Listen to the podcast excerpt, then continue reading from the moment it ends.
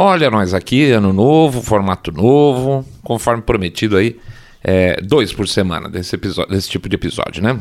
Não tem como deixar de comentar a eleição do Speaker of the House, o, o equivalente ao nosso presidente da Câmara lá nos Estados Unidos. Tá uma maravilha, gente. E olha que ainda não acabou.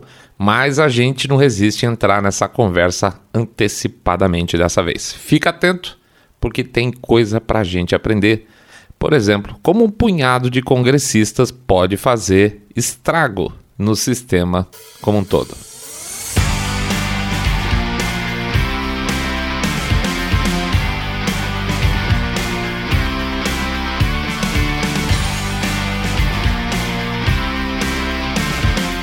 Se você, como eu, gosta de tumulto, então eu acho que você vai gostar dessa história.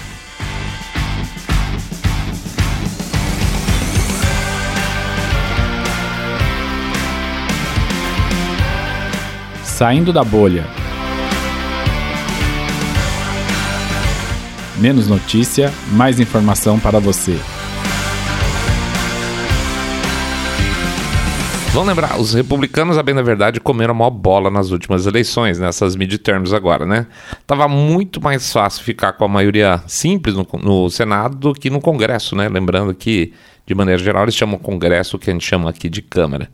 No final, os republicanos continuaram só com 50% no Senado, mas conseguiram uma maioria no Congresso. Até aí tudo bem, é algo para comemorar.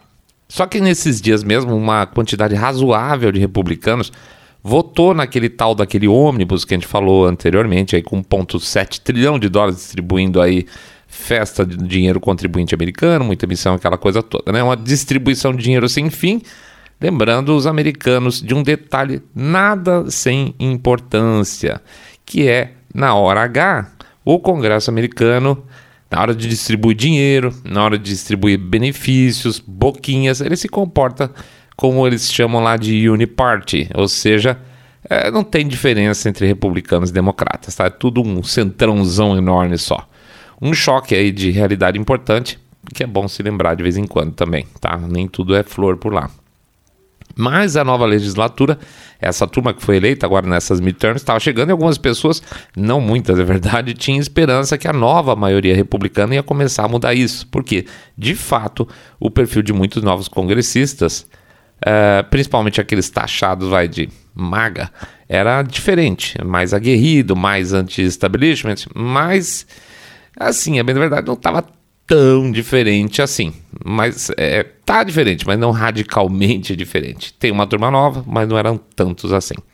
Pois a primeira prova de fogo dessa nova legislatura seria então escolher o quê? O speaker, né? o líder do Congresso. Como é que funciona? Os congressistas vão lá, votam nos nomes que se colocam à disposição de ambos os partidos. Mas vão lembrar, são dois partidos apenas, ao contrário dessa bagunça aqui no Brasil, que você tem que fazer um monte de negociação, um monte de desculpe, putaria. Então o que acontece, via de regra, é que fica fácil, porque quem tem a maioria aponta um candidato, ele tem mais voto, acabou, né? Mas isso na frente das câmeras. Por trás, o establishment tem os seus preferidos, claro, sempre tem, dos dois lados, nos dois partidos. E o sistema bate pesado para que o candidato deles, que por sinal geralmente tem sim a maioria dos votos do partido, seja um candidato único e o partido entra, aspas, unido, mostrando força. Esse é o discurso bonitinho, tá? Isso por si só já mostra como as forças externas atuam dentro desse processo, né? O que acontece é que para ser o speaker e ganhar a maioria dos votos, mais exatamente o número exato é mais 218, o cara lá faz os seus acordões, distribuição, faz distribuição de comissões, posições, porque de verdade o speaker realmente é poderoso, tá? Muito a ver nesse sentido com o nosso, o nosso sistema por aqui. Pois estava tudo preparado então para o Kevin McCarthy ser o novo speaker, representando aí a maioria republicana que é um cara do esquema, tá? Cara sabonete, sempre amite, sabe? Tem, tem, tem corredores e pontes com os democratas, aquela coisa toda, né? Só que ele encontrou um pepino na frente. Um grupo de parlamentares que faz parte de um, vamos chamar assim, de um subgrupo, né? Chamado Freedom Caucus, é, com essa pegada realmente mais independente do establishment republicano.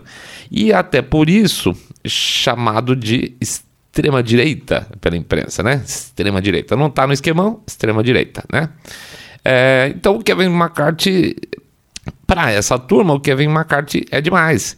É, é, não, não, de jeito nenhum. É muito tapa na cara do eleitor é, republicano que foi com maior fé nas urnas nas últimas eleições porque realmente queria mudança. Os caras querem mudança no país. O, o, o, eleitor não foi votar republicano só de cabeça, ah, não vou votar Tem uma necessidade muito forte de mudança lá nos Estados Unidos. E eles foram mesmo é, essa turminha esse do Freedom Caucus, mesmo com um número pequeno para votação, tá? Indicando outro candidato que não era o Kevin McCarthy. O nome do congressista indicado por esse grupo foi o Jim Jordan, de Ohio, que, aliás, é um excelente nome, é um grande deputado lá, tá? Foram 19 votos que eles conseguiram para o Jordan, dos 222 republicanos que votam. O que significa que o McCarthy não conseguiu se eleger e Bum, se ferrou. Primeira votação não funcionou.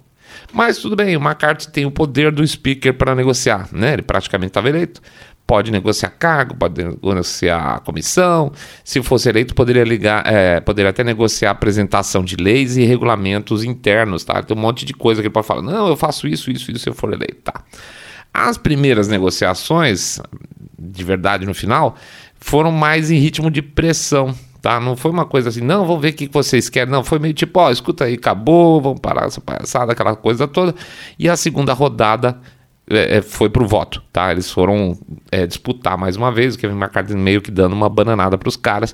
E não aconteceu nada. Todo mundo votou igual de novo. Vexamão estava se aproximando. 2 a 0 McCarthy perdendo. Na sequência, o grupo, esse grupo minoritário descobriu que não só o McCarthy tinha certeza absoluta de que ele ia ser eleito, como ele inclusive já estava instalado no gabinete da liderança. Olha isso, cara durésima, tá? E esse, essa turma foi lá e mandou despejar o McCarthy do gabinete. E o cara teve que sair, foi um micaço. E ele foi então despejado do gabinete pelos próprios pares republicanos dele.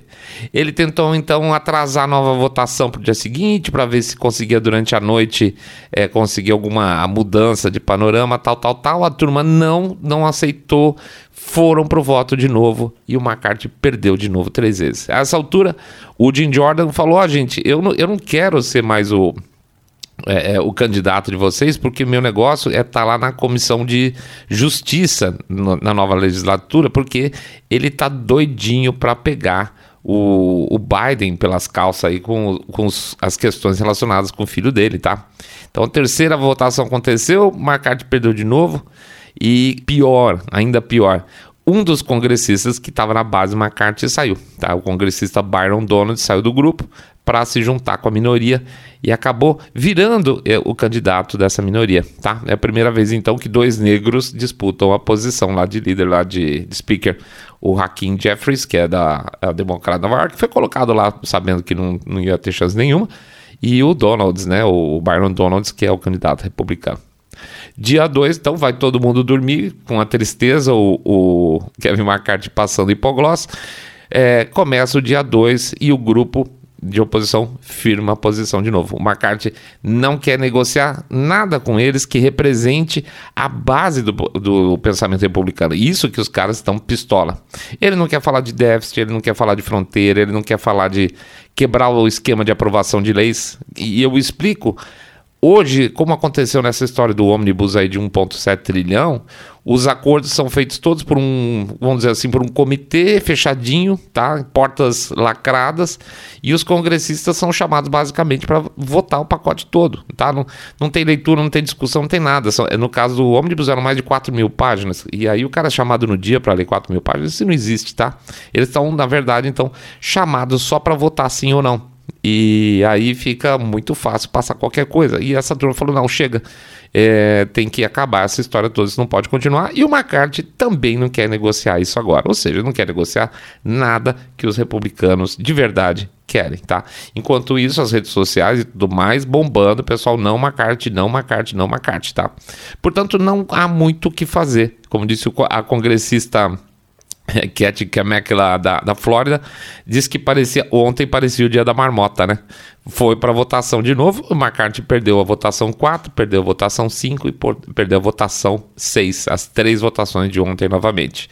Hoje, mais três vezes, perdeu tudo de novo, não consegue mudar a, o esquema. Até o momento que a gente estava fechando esse episódio, é, surgiu inclusive o nome de um outro congressista para disputar com o Barry Donalds, o tal do Kevin Hearn. Com, teve três votos, se não me engano, na última votação e o Donald teve 17. Portanto, McCarthy teve 200, logo não conseguiu os 218. Esse Kevin Hearn também não é lá um cara do meu gosto, tá muito bem afamado.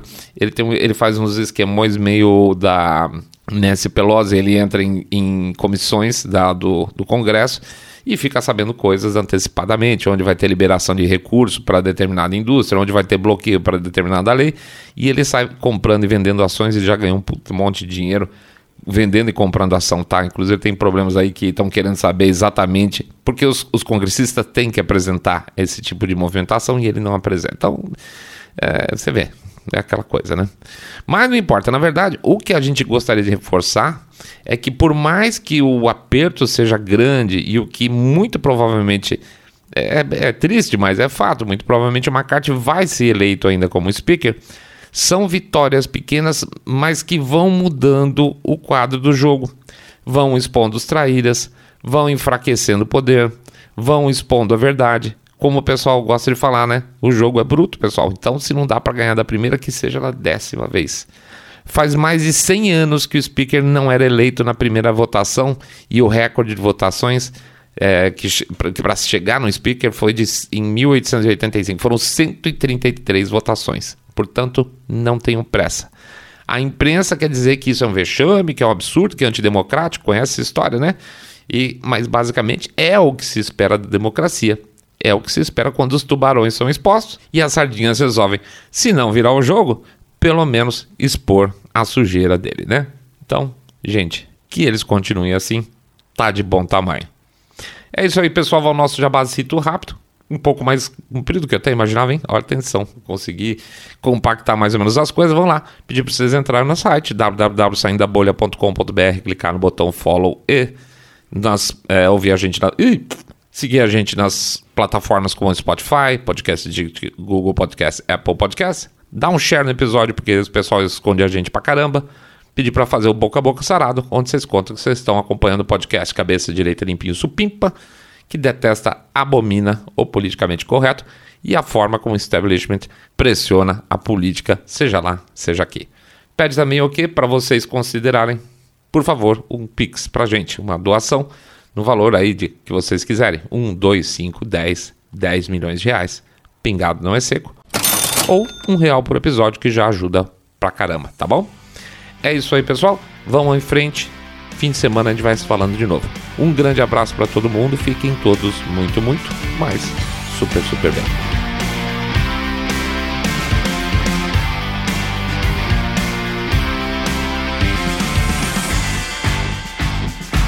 Saindo da bolha.